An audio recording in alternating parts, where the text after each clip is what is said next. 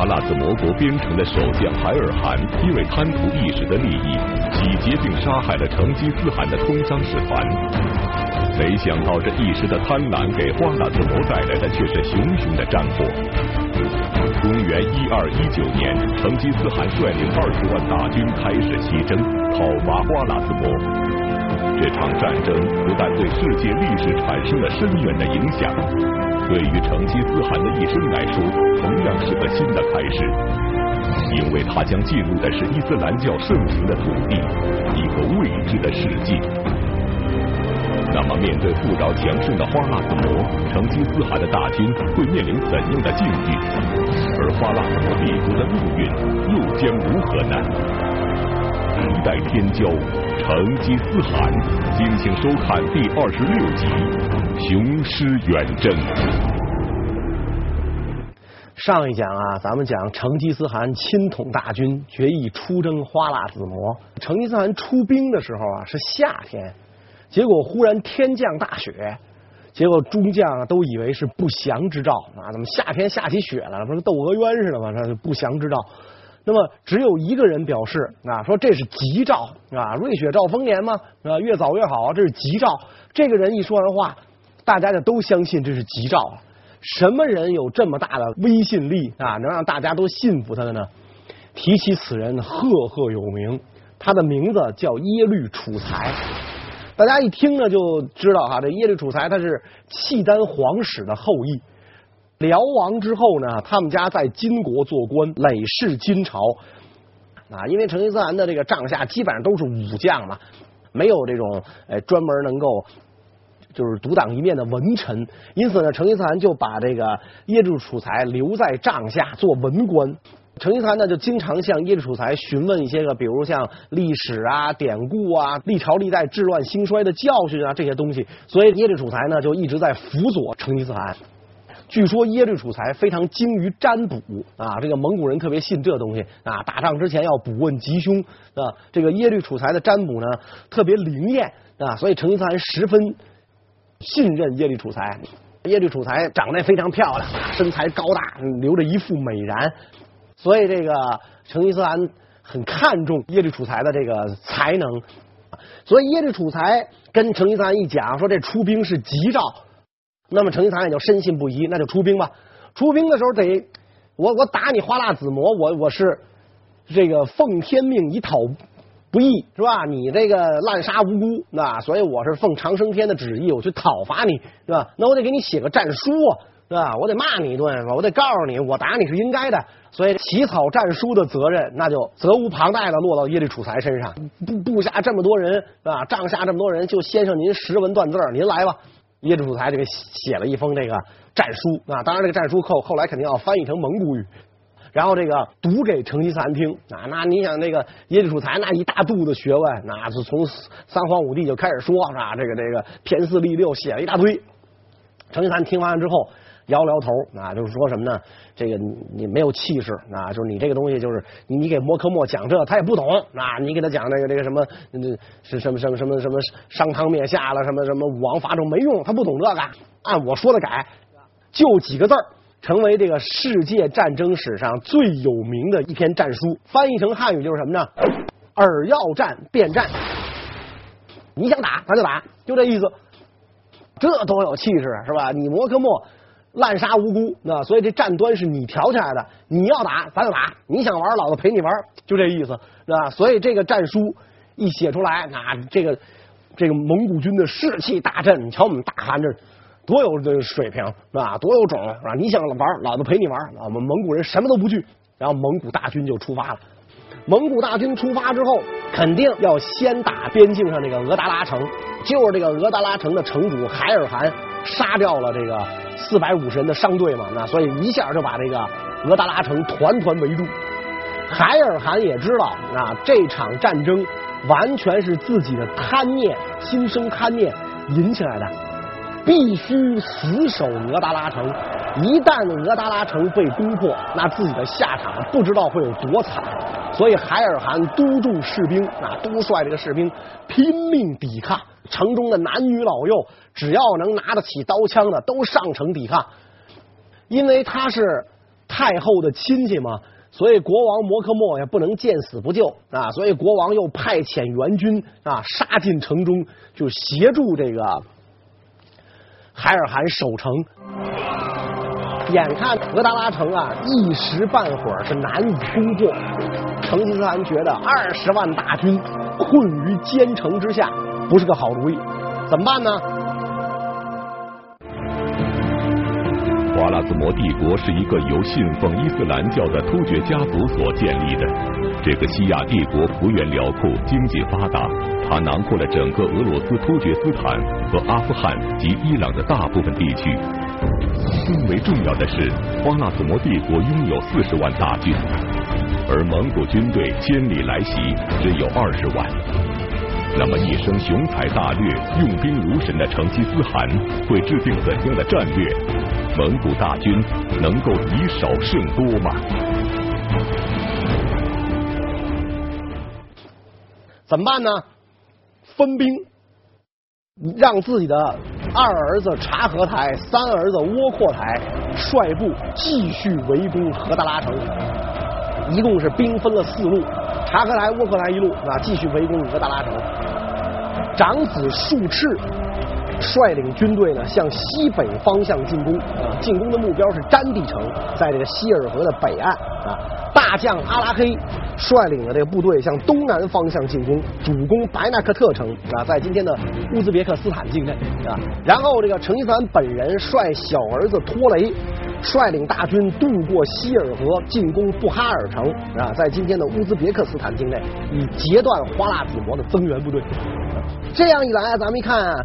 成吉思汗部队的人数本来就比花剌子模少，是吧？人家花剌子模四十万大军，你只有二十万人，结果你还兵分四路，这不是犯了兵家之大忌吗？是吧？战场分兵，兵家之大忌。成吉思汗一生用兵如神，怎么可能犯这样的错误呢？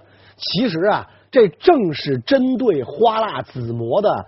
低劣的战术水平制定出来的这个战争策略，在这个蒙古大军进攻花剌子模的时候，摩科莫国王召集了御前军事会议啊，就讨论怎么对付蒙古人，蒙古人来了怎么对付。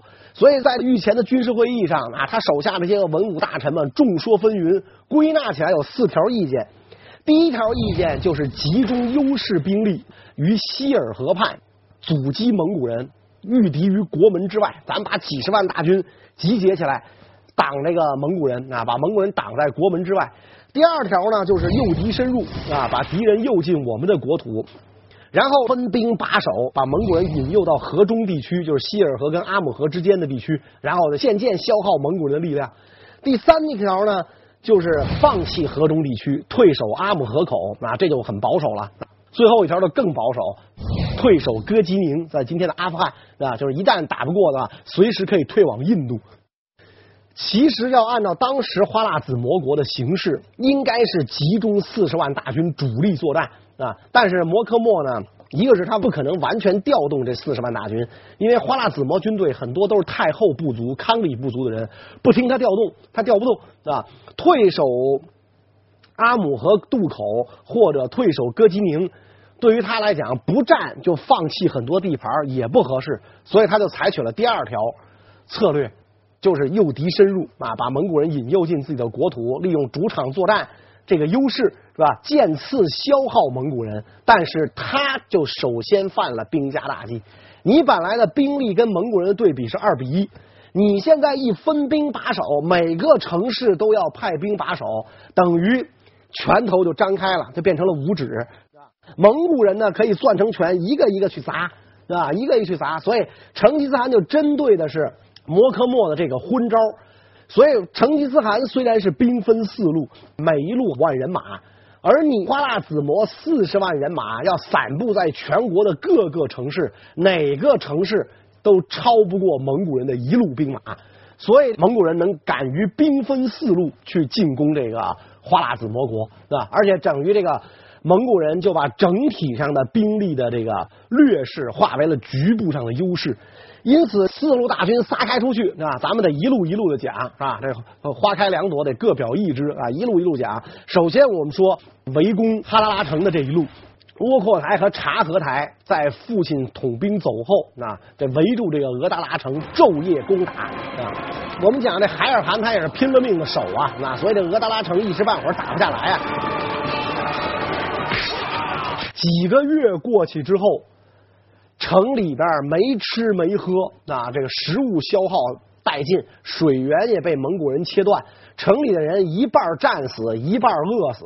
是吧？就剩下少数的兵士还在抵抗，所以当时蒙古人出围这个额达拉城的时候，不是来了一支援军吗？是吧？援军的统帅就主张突围。海尔汗认为啊，就现在咱们这种是吧？这个士兵一个个都饿得打晃，这就这样的体力，突围也是死路一条。那咱也跑不出去，所以还是这个坚守与城共存亡。但是这个元军统帅呢，坚持突围，所以最后这个元军统帅就率领自己的这个残部突围，果然一突围啊，就中了蒙古军的埋伏，全军覆没啊，一个人也没跑出去。这元军统帅本人也被俘了，被俘了之后，蒙古人就赶紧对他进行审讯，一审讯。了解了城中的虚实啊，基本上城中已经饿的没人了啊，人人全饿死了，要不就战死了，也没吃的了，是吧？就剩少数兵士还在抵抗，是吧？然后这个蒙古人得知这个消息之后，把这个援军统帅斩首，开始了最后一次全力以赴的攻城，一下就把这个城攻破了。海尔汗本人被俘，他骑骑着骏马，舞着双刀啊，玩了命似的，疯了似的想冲出城去，那那能冲得出去吗？那所以就被蒙古人生擒了。那么窝阔台和察合台生擒了这个海尔汗之后，就把他送到了成吉思汗的大帐，说这个杀害咱们商队的这个元凶已经抓住了，请复函处置。海尔汗终于为自己的贪婪付出了代价。洗劫成吉思汗的蒙古通商使团，不但为自己的国家引来了战火，更为自己惹来了杀身之祸。那么，为复仇而兴兵的成吉思汗会用怎样的方法来处置海尔汗？而其他几路大军会和这路大军一样一帆风顺吗？蒙古铁骑在这个陌生的西亚国度还会遭遇怎样的抵抗呢？那么成吉思汗怎么处置这个海尔汗呢？你小子不是贪钱吗？你不是贪财杀害我的商队吗？下令把这个白银融化，融化的白银灌到这个海尔汗的嘴里和耳朵里啊，就这样活活把他给烫死了。好吧，那你不是要钱吗？给你钱。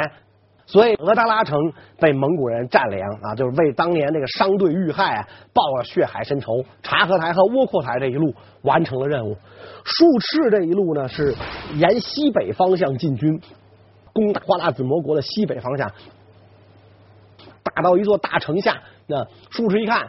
城池坚固，那可能那个一时半会儿攻不下来，这样先先礼后兵，先派人去劝降吧。就派了个维吾尔人去劝降，那因为维吾尔人也是穆斯林嘛，啊，去劝降。没想到这个维吾尔人去进去劝降啊，被城里人杀掉了。术赤大怒，挥军攻城，一下就把这个城攻下来了。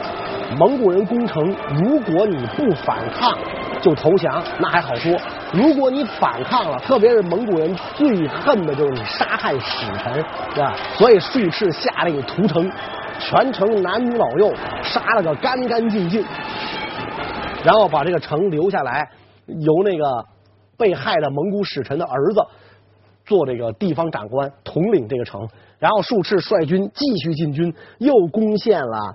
三座大城就抵达了詹地啊！他这次进军的目标詹地城，蒙古人打到詹地城下，守将首先就不战而逃啊！严严早就听说了蒙古大军十分神勇，而且呢也很残暴，是吧？破城之后必然屠城，吓得这守将就跑了。詹地城守将一跑，那么这个术赤大军沿城而上，很快就把这个城市攻占了。然后术赤大军再向西进发。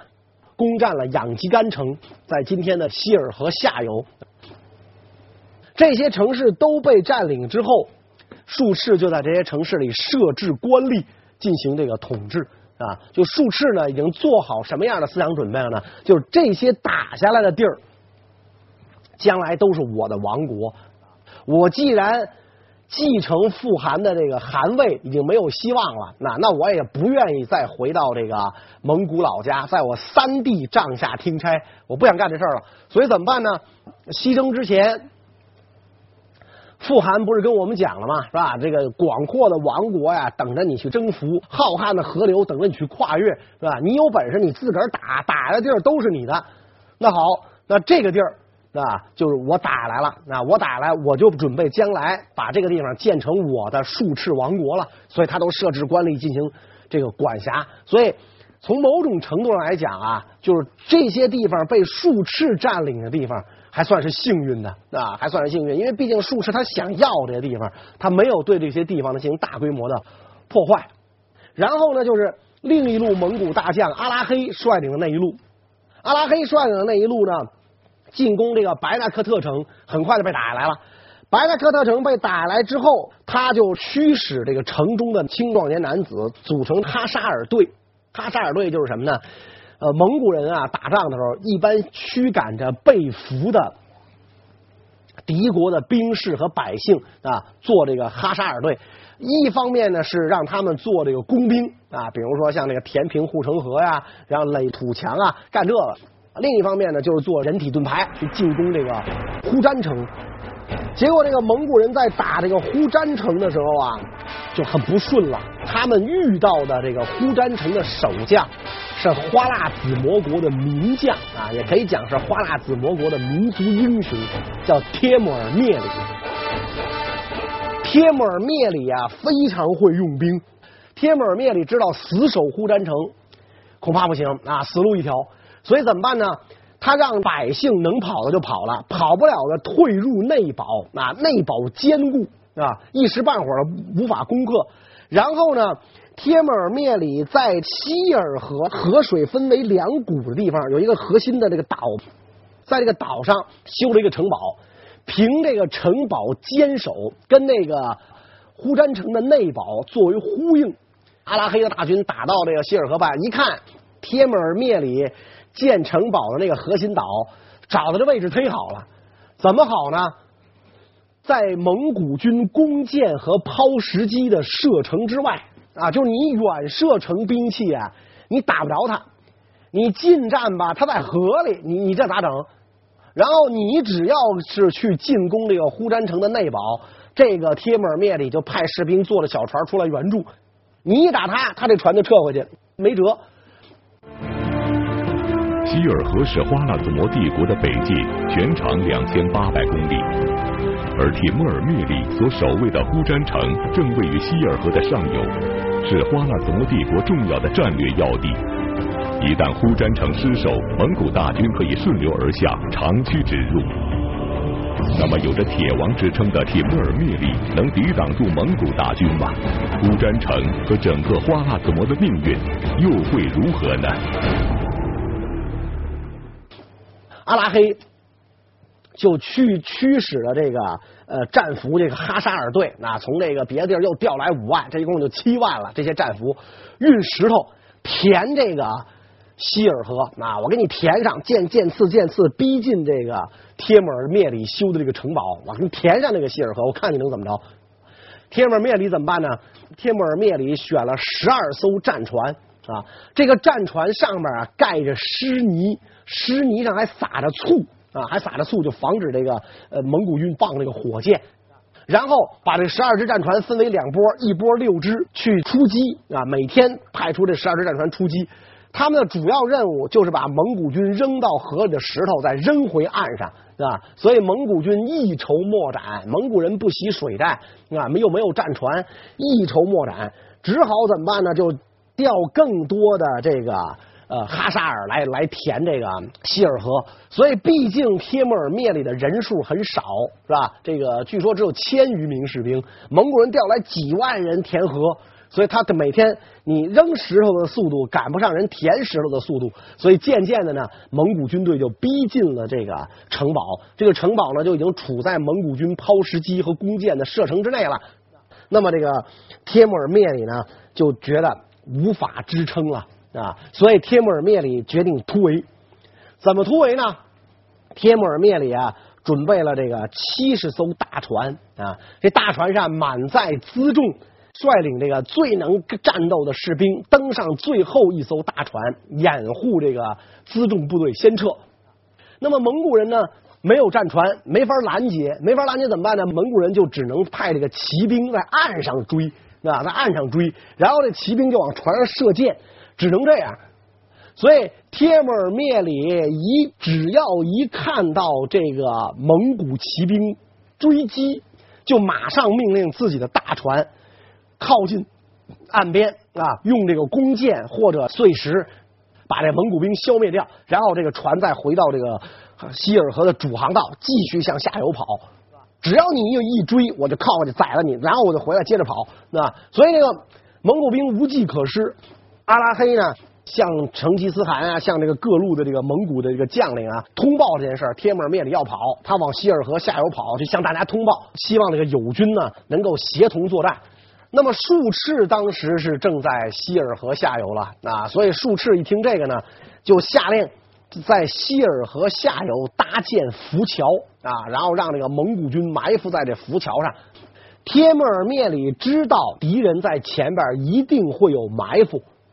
所以，帖木儿灭里在这个船队即将进入埋伏圈之前，下令弃舟登岸啊！咱们不坐船了，弃舟登岸，大家就这这上岸啊，上岸骑马撤退。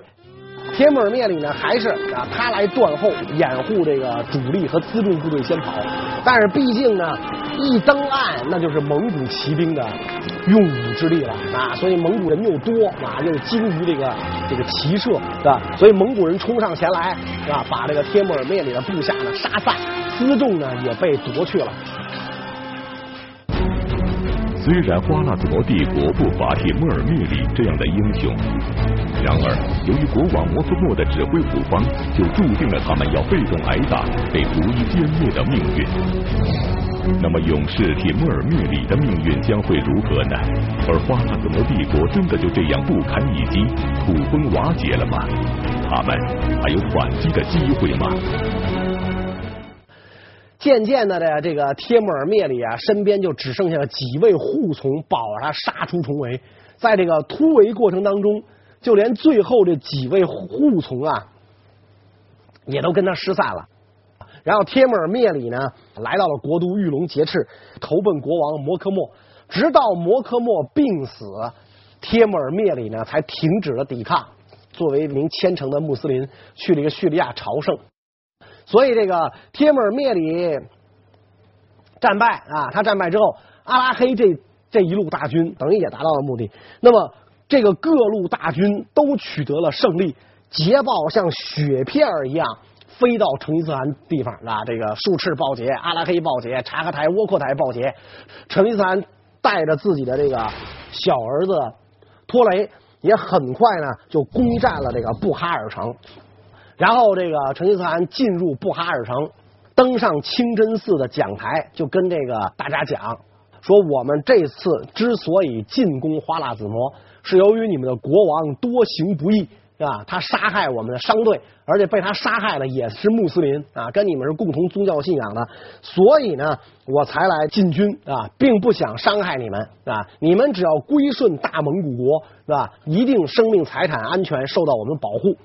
所以你们要出资犒赏蒙古大军，当地人为了保命，谁也不敢说个不字啊。尤其那些富户，那就只好出资去犒赏蒙古大军。这个时候，成吉思汗住在布哈尔城，就听说什么呢？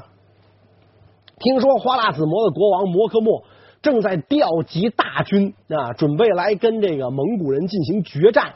这正中成吉思汗的下怀，于是成吉思汗呢就调集各路兵马啊，准备这个呃集结在一起，跟这个摩诃末决战，一鼓作气是吧？一下子荡平这个花剌子模。就说这个花剌子模大军驻扎在哪儿呢？驻扎在阿姆河东岸的萨马尔干啊。所以这个呃成吉思汗下令啊，大军在回师往东那去进攻这个萨马尔干。成吉思汗的大军呢？来到了这个萨马尔干城下，没想到这个摩科莫国王啊，纯粹就是一个练嘴的。他摆出一副这个气势汹汹的架势啊，我要跟蒙古人决战啊！因为好多地方都失守了，他知道这个蒙古人可不是像那个穆斯林商人跟他讲的那么不堪一击，所以他就胆怯之极啊。成吉思汗大军还未到撒马尔干，摩科莫就跑了，脚底抹油，他溜了。撒马尔干城是花剌子模帝国的新都。新都的构造巧妙，由城堡、内城、外城三部分组成。城内水渠密布，土地肥沃。虽然国王摩科莫逃走了，然而城内仍然驻扎着四万守军。那么，面对这样一座坚固的城池，成吉思汗会采取什么样的战略？他将如何攻下花剌子模的国都呢？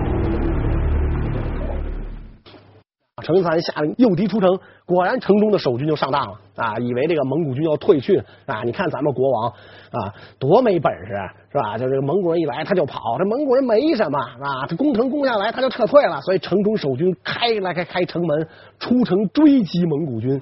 那你想，一下就中了蒙古军的埋伏啊！凡是出城的士兵全部被蒙古军杀掉，那全军覆没。城里边的守军一看。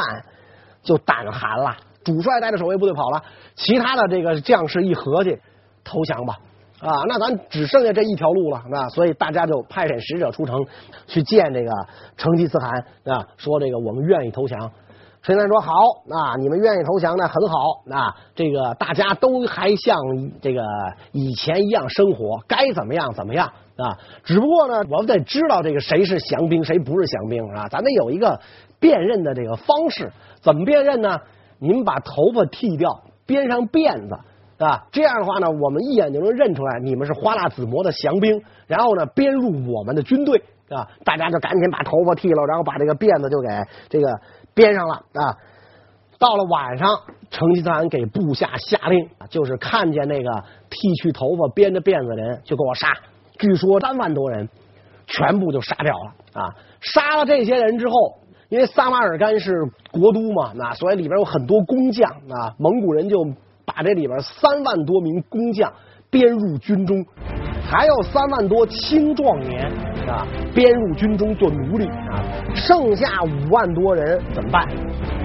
成吉思汗说拿二十万金币买命，让家里拿钱。撒马尔干作为摩科莫的这个首都，很快就被攻占了，摩科莫就跑了。然后这个成吉思汗就下令。哲别、速不台两员大将，各统一万兵马追击摩科莫。成吉思汗就在这个撒马尔干呢，就住了下来。哲别和速不台两将领命而去，就去追击摩科莫。因为花剌子模国的新都旧都啊，撒马尔干和玉龙劫赤就隔着一条阿姆河啊，所以成吉思汗打听到了，说这个摩科莫的母亲妻子都在玉龙劫赤。成吉思汗呢，就派人传话给花剌子模太后，告诉他什么呢？说这是因为你的儿子摩科莫得罪了我们国家，所以我们才出师远征啊。这个对于我们来讲啊，你们所有的国土我们都不会侵犯，所以你们赶快派遣使臣来跟我们谈判啊。因为我找不着谈判对手了啊。这个摩科莫这家伙就会溜啊，就会溜，他也不打，他就会跑，然后。你跟我们谈判，然后你做我们的属国，年年纳贡，岁岁来朝，这样我就可以撤军了，我就没有再必要在这个地方久待下去了。结果没想到，这个摩诃莫的母亲啊，就这个花剌子模太后，跟他儿子一样，一听说成吉思汗派使臣来了，抬腿就跑。而这个玉龙劫赤呢，因为它也是一个设防很坚固的城市，啊，六万大军把守，所以成吉思汗觉得。当下的任务还不是要进攻这个玉龙劫赤城，最关键的就是哲别和速不台那一路，要把这个摩科莫抓住。你抓住了摩科莫，你是杀了他也好，是俘虏了他也好，你杀了他，各地也就平定了；你俘虏了他，让他称臣纳贡，是吧？然后咱们也就能够平定花剌子模，班师。所以重中之重是要抓住摩科莫。那么哲别和速不台这两员名将负责追击摩科莫，到底抓住摩科莫没有呢？关于这个问题呢，我们下一讲再讲。谢谢大家。